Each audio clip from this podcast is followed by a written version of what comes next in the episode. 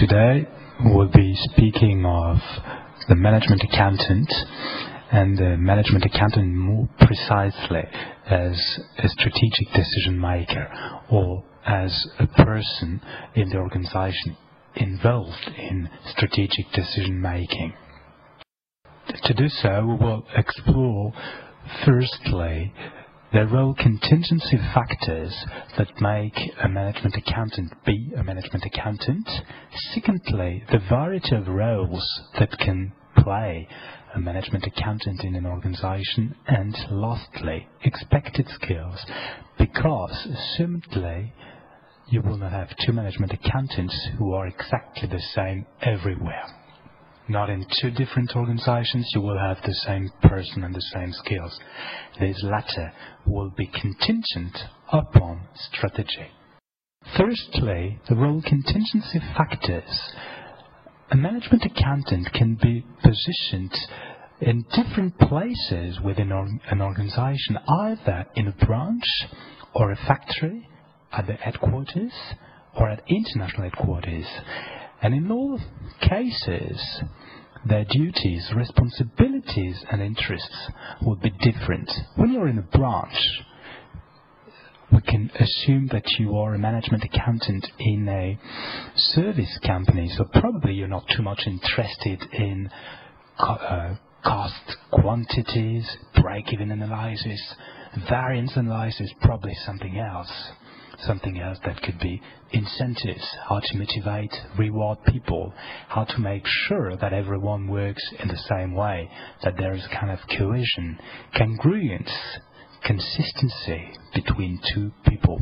In a factory now, probably we are in a an industrial company, manufacturing company, in which case probably unit cost, quantity, overhead management can be an issue and to some extent also labor, be it qualified or non-qualified. At the headquarters now, if you're at the territorial headquarters of a company, probably you are concerned about congruence, consistency, compliance with organizational rules and other concerns at an aggregated level.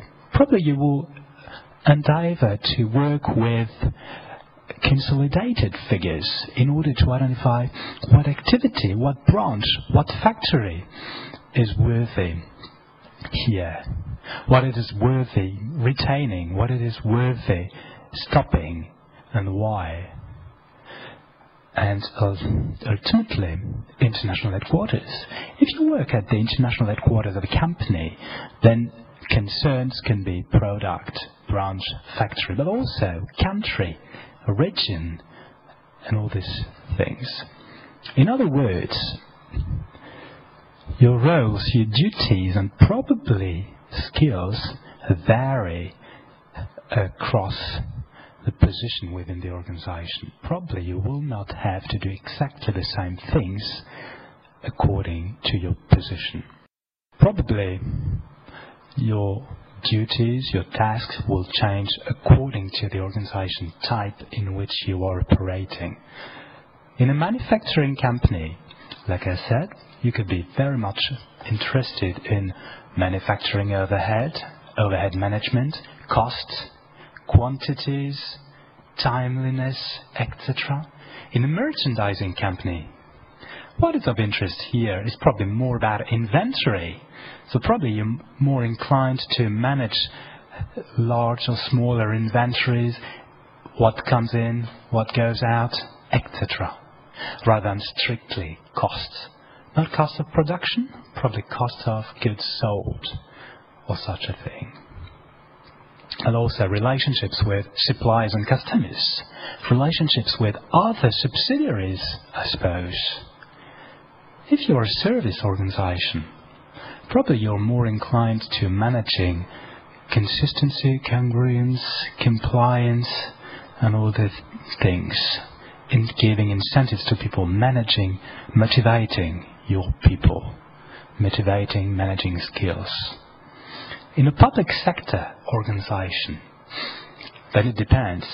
It can be anything, but something is sure, in a public sector organization, you are pretty much concerned about the public good, about welfare for the community, for society, more than profit for stockholders. So cost and quantity are probably intertwined here with quality. Cost, quality, quantity, probably. In a non-profit organization, it is quite similar, but even more accentuated as you have to manage resources. You have to store and shield resources in order to secure the capital base of the organization, to secure future operations as a management accountant. And here, you're not really much concerned about costs and quantities. You are more concerned about how can we conduct operations in a way that will ensure the perennial growth of the organization.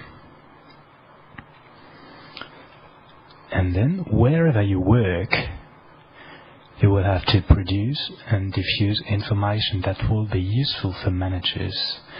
In other words, information that is perfectly in line with strategy, information that will help conduct operations at a day-to-day level, in day-to-day practices. Not grant information, not information only for the board of directors, not only information for the CFO, no, for everybody, every single manager. And at the end of the day, as you know, supposedly at the organization well, you should be able to suggest some actions to be undertaken. You should be able to suggest corrective actions if necessary. You should be able to suggest modes of production, modes of organization, etc.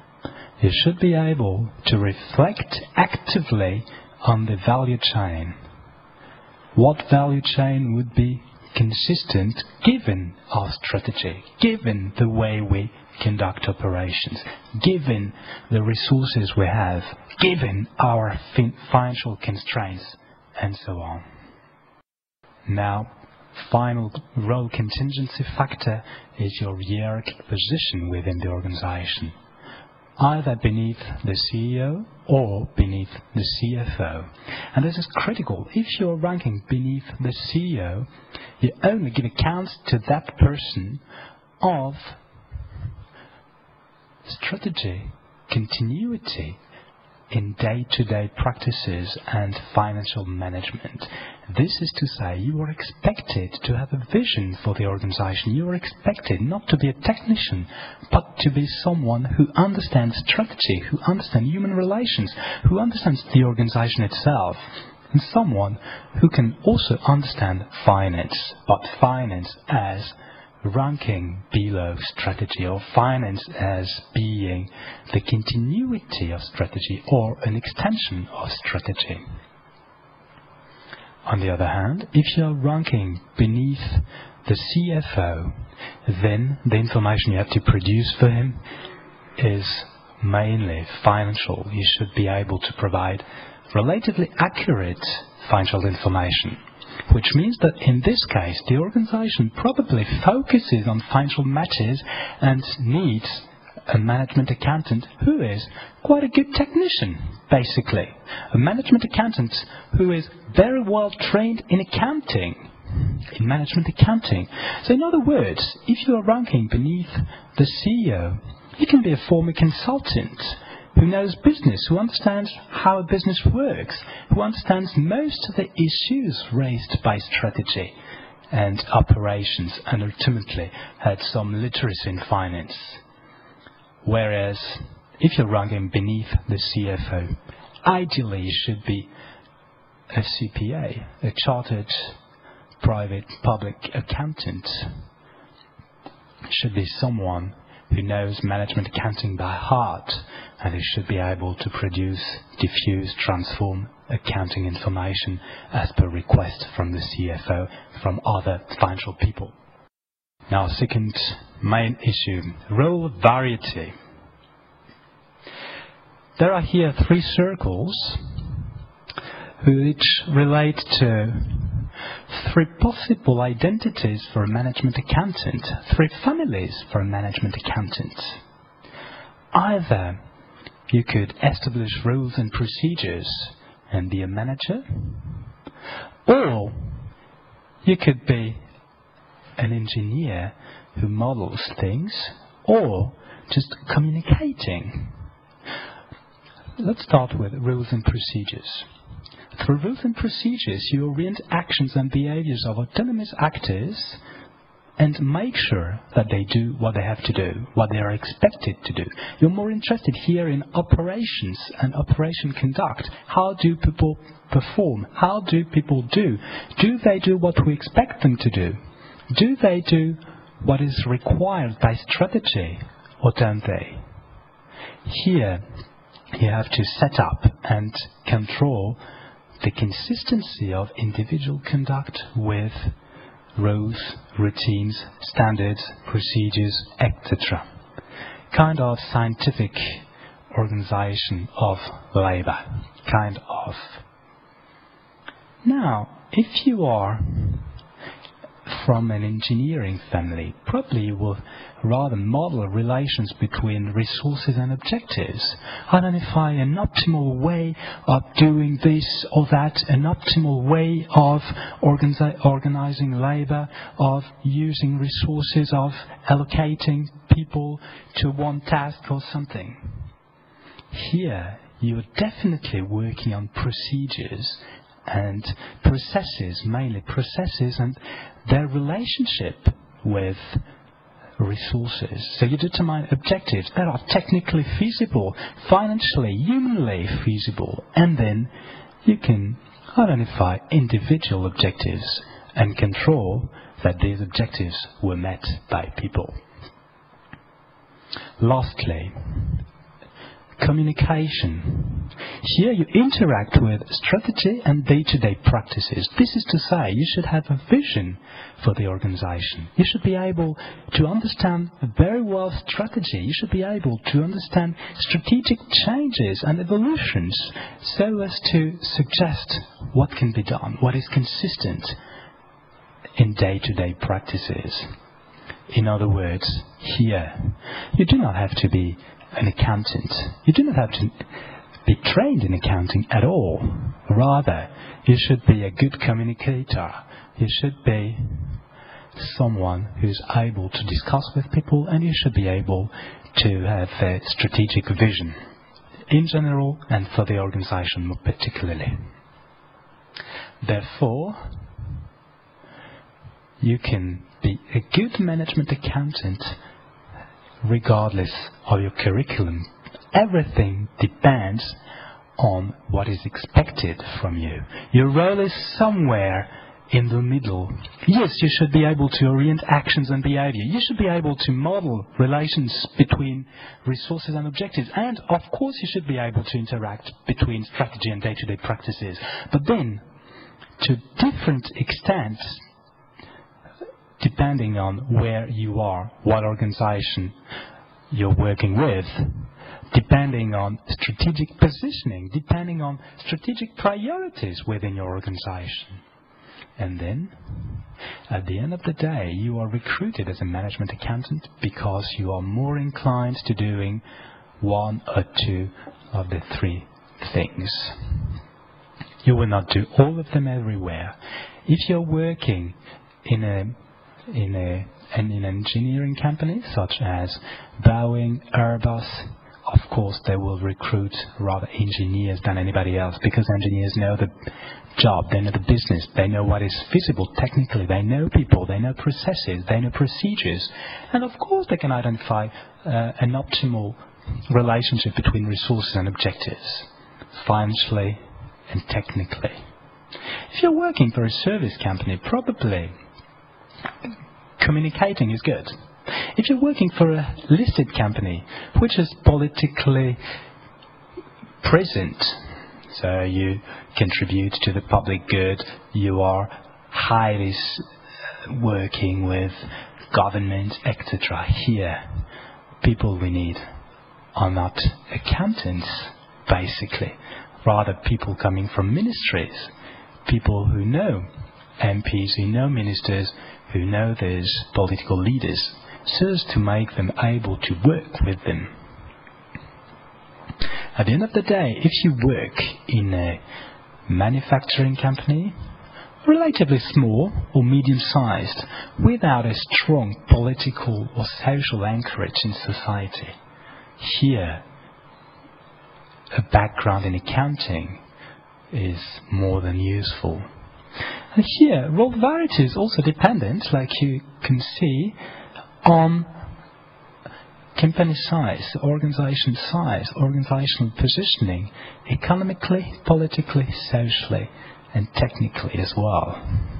You, students in management accounting here, would probably be inclined to finding a job in a small or medium-sized company if you want really to work qua management accountants.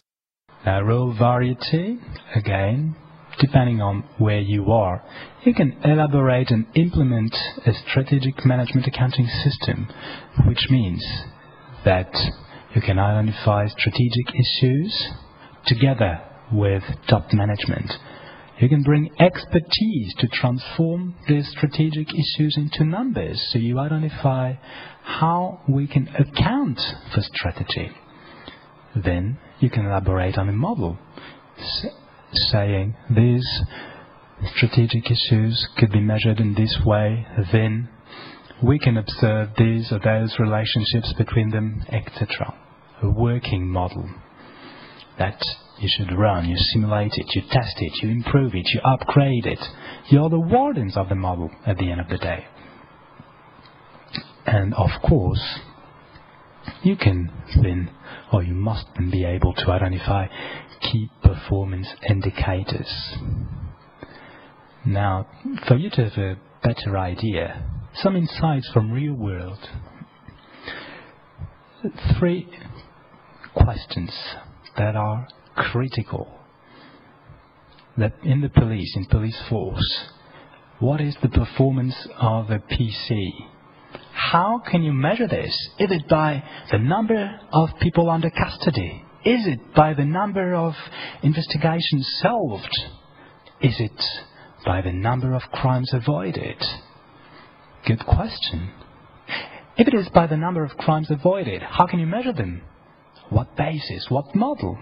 If it is the number of people under custody, is it the same having under custody someone who is drunk by driving on Saturday night as finding a serial killer? Will you find as many serial killers as drunken people driving? Just let you ponder these questions. In the army, what is the cost of a soldier? Is it just the wage you pay? Is it wage plus transport plus ammunition plus dwelling plus anything else and possibly the cost of life lost? Or I don't know why. I don't know what else. Then another interesting thing is SkyTeam and the elaboration and management of the miles formula. What should the basis be? How much does it cost? What is a mile? Is it a mile flown? Is it a mile spent on board? Is it by hours? As you know that it's faster going east than west. Is it is it by distance? Is it by ticket price? Or anything else? When you know that ticket price per mile decreases with the distance driven or flown because you absorb fixed costs. So what should be done? Again, it is a critical issue for SkyTeam and other airways companies. In role variety, third point, strategic information production and diffusion. In, in fact, you should produce information that reflects day-to-day management practices so as to make other decision makers and managers capable of seeing the financial and number, number impact of their decisions.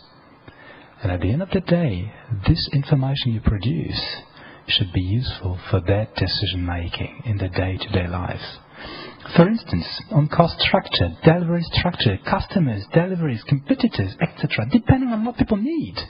You should be responsive. You are demanded one kind of information, you should be able to deliver it almost on time, and you should be able to deliver an information that is accurate, timely, and pertinent for the person who requires it. Not everything deserves to be computed and delivered to anybody. You should, as management accountants, be able to identify these issues.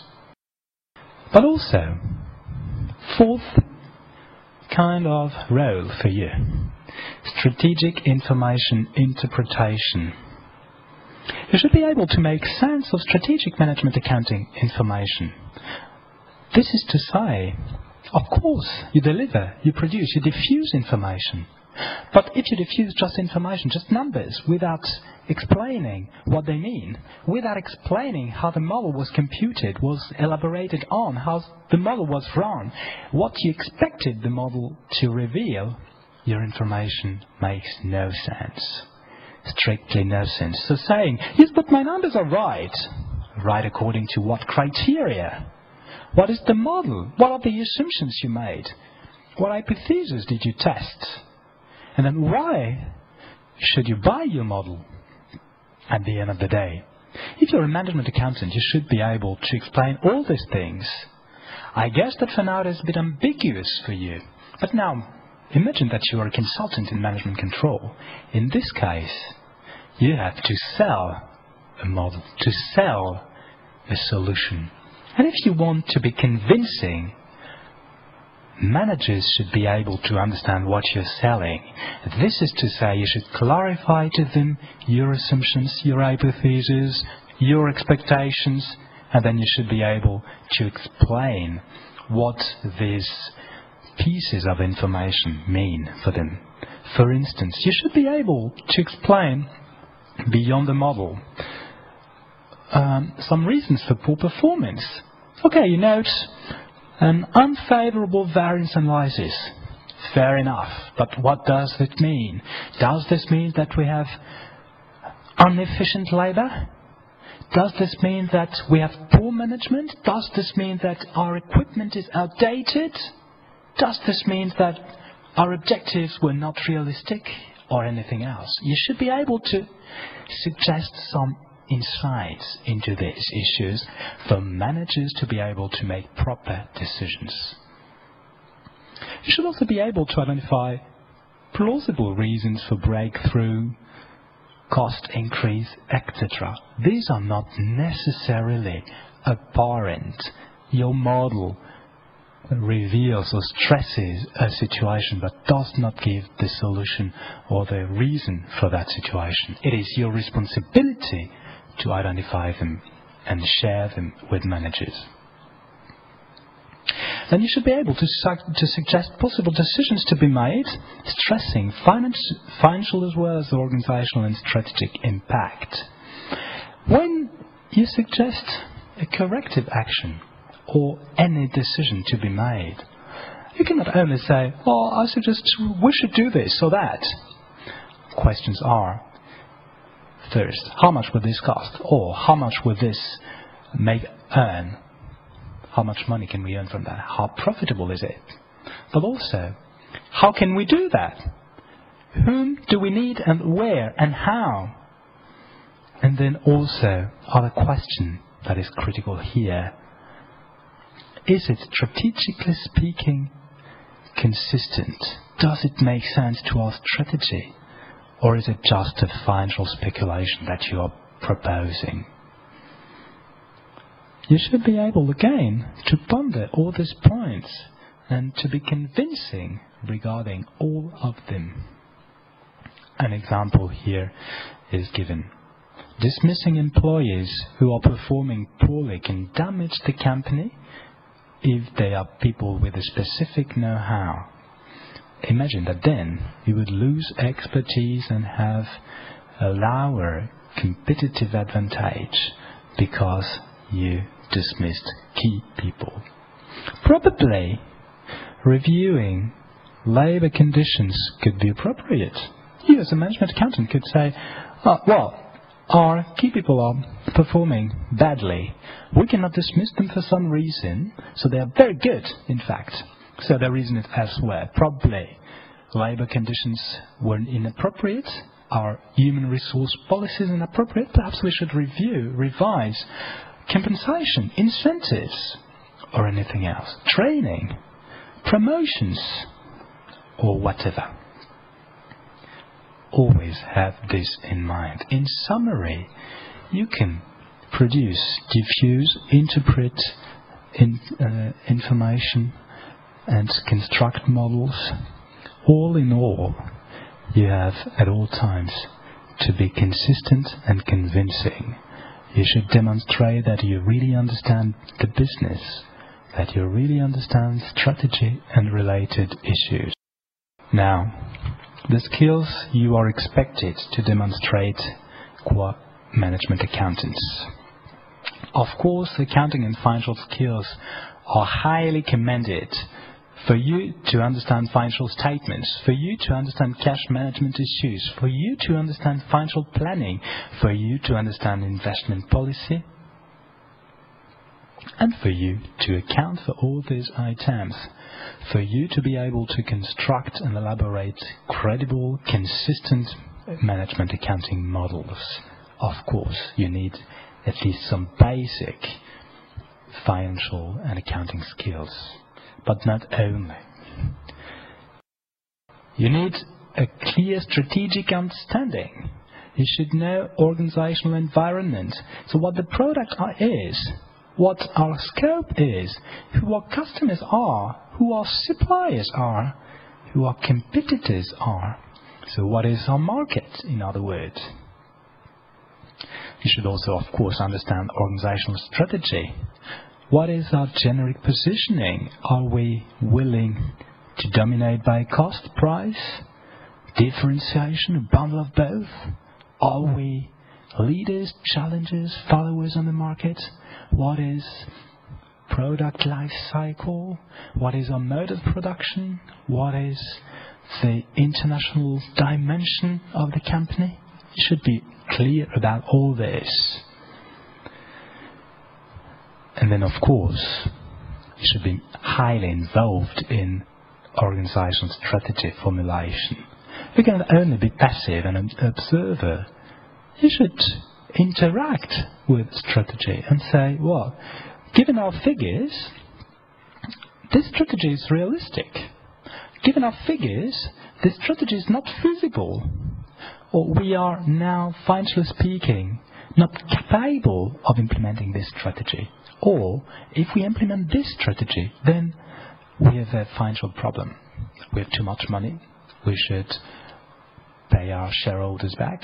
Or on the contrary, you should say, we should raise money to be consistent. So it is your role here to advise managers on the feasibility of strategy regarding financial issues. But then you should also be able to translate organizational strategy in numbers, into numbers, identifying what counts, how to account for that, and then how to report these issues. In other words, you should be a strategic accountant, so someone with a vision and with some accounting and financial skills both supplementing one another and not being substitutes to one another. But also, you should have organizational skills. Clearly, you should be able to understand organizational charts, flows of information, duties and responsibilities, who does what in the organization, whom should I contact, whom shouldn't I contact, etc. You should also know quite well organizational processes. So how we do things, who does how, what, again, procedures are, when you apply for a grant, when you need a leave of absence or anything else, you should know all these things by heart. So that if anybody deviates from the chart and processes, you could understand what goes right, what goes wrong, what can be improved, what can be maintained, what can be further developed, etc. Where money is needed, and so forth. At the end of the day, you should be able to identify key roles and key people in the organization. Okay, and who does what? Where is who? Whom should I contact for this or for that? This is quite consistent with the understanding of the chart, but also you should be able to account for all these items and issues. Account for the chart, account for processes, account for responsibilities, duties, and key people. In summary, expected personality, you should have high intellectual vivacity. You should be able to be responsive. You should be able to ask the right questions, to identify the right person. You may not remain passive or mute. No, you should have a kind of charisma and you should also demonstrate that you are clever. Then you should have a taste for investigating because you are looking for cause effect relationships. When you are seeking for the reason for something, for a management accounting figure, you should be able to interview people, you should be able to phone them, to send an email, to insist, etc. Kind of a journalist, if you like. So you should be able to go onto the field, meet with people, ask questions, re-ask questions, rephrase what people say, etc then of course you're not confined to financial positions and departments as you are to explore other functions in the organization HR, production, marketing and sales, R&D and whatever you should be able to speak with those people. You should be able to communicate with them, which means that you should not come and just speak finance. You should be able to speak their own language. Ask questions in a language that makes sense to them. In other words, probably you should be able to be a good professional. Ideally, if you are in a marketing company, the management accountant comes from a marketing department at the very beginning. If you're in an engineering company, probably the management accountant is an engineer, originally speaking, etc. Because that person is capable of speaking an appropriate language.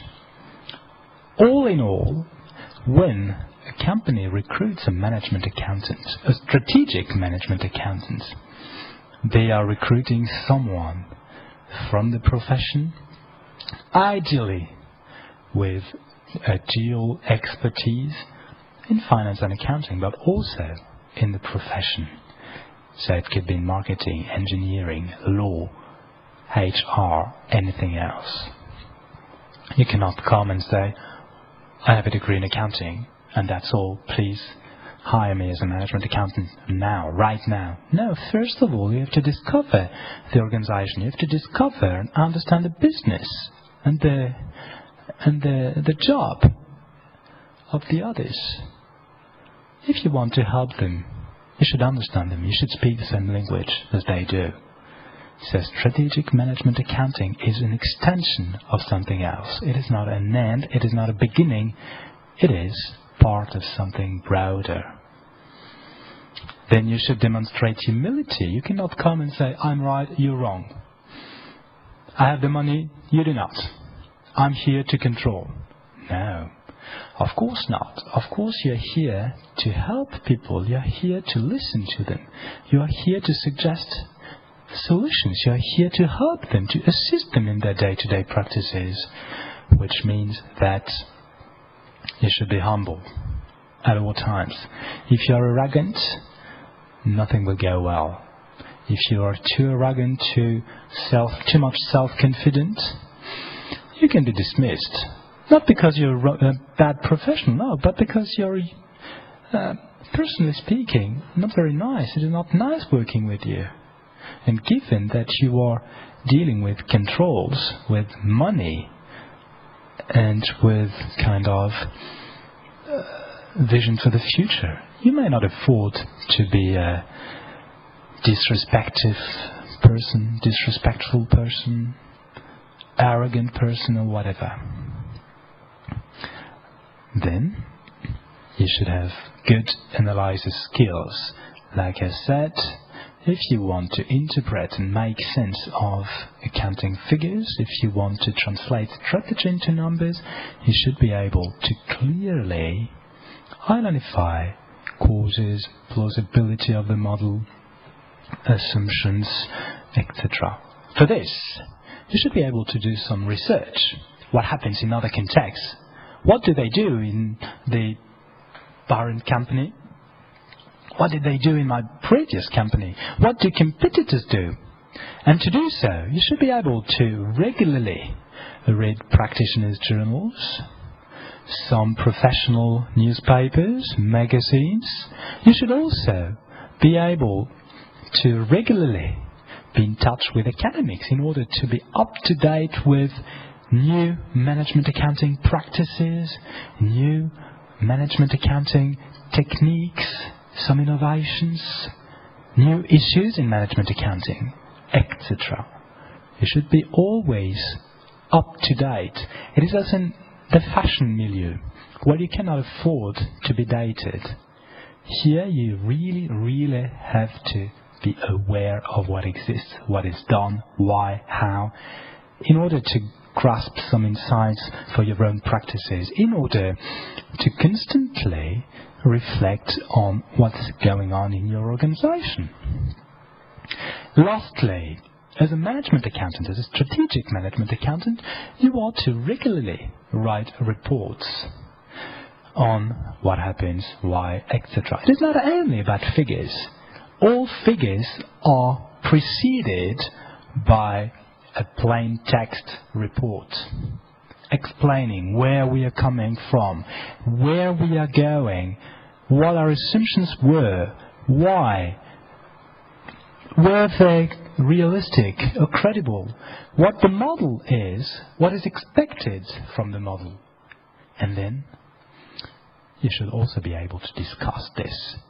In other words, you should be able to write a lot and in a good written language, be it English, Chinese, French, Spanish, German, Japanese, Arabic, or whatever. You cannot afford to only compute well and then say, then it is your business, not mine. Computation is right. It doesn't work th this way. On the, on the contrary, if you demonstrate no reduction literacy, you may not be a good management accountant because you're unable to provide managers with readable reports. Everything should be legible, readable, usable, convincing, etc. It is the core of your activity. You probably spend 60 or 70% of your time writing reports for other people which means that this should be written properly. Good grammar, good syntax, good vocabulary, good sentence structure, the right words, etc. If you do not, if you fail at doing this, you can be dismissed. It is just annoying reading papers where verbs, words are missing, where there are plenty of typos, where grammar is poor systematically, etc. No, it should be perfect, linguistically speaking. Otherwise, it is a real problem. Otherwise, you engage your credibility also. If you're not able to write properly, then why should we rely on you? Is it really credible disclosing figures and reports in which language is not appropriate? If, if you write in SMS style, it doesn't work. So have this in mind. Always work on language. Proofread. Have your things read by other people, etc., etc. You cannot afford to have approximate things. All in all, um, the tasks of a management accountant are very broad. You can be um, you can be both a technician and non-technician. You can be an accounting practitioner, a financial practitioner. You can be a consultant. You can be an engineer or whatever. It all depends on where you work. It all depends on the organization's strategy. It all depends on organization needs and currents so that there are probably not two similar management accountants in organizations. Therefore, I let you read and analyze some job offers I selected for you. These job offers reveal the large variety of duties for a management accountant and reveal how crucial it is that you have a prior work experience. It is critical for you to know how organizations work. It is critical for you to understand business, to understand organizational life, strategy, financial matters following only. It is critical for you to understand the core business. Ideally speaking, a management accountant is someone with at least four or five years work experience in another department or in another organization at another position, not a management accounting position. If you start as a management accountant, you will just be an assistant to the management accountant in chief.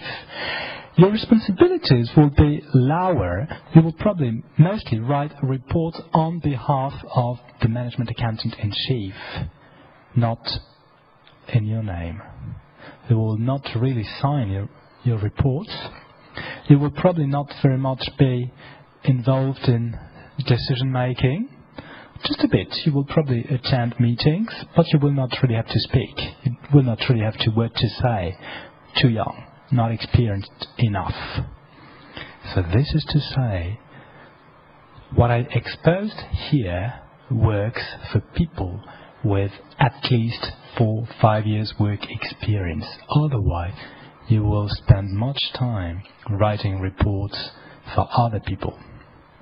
Thank you very much.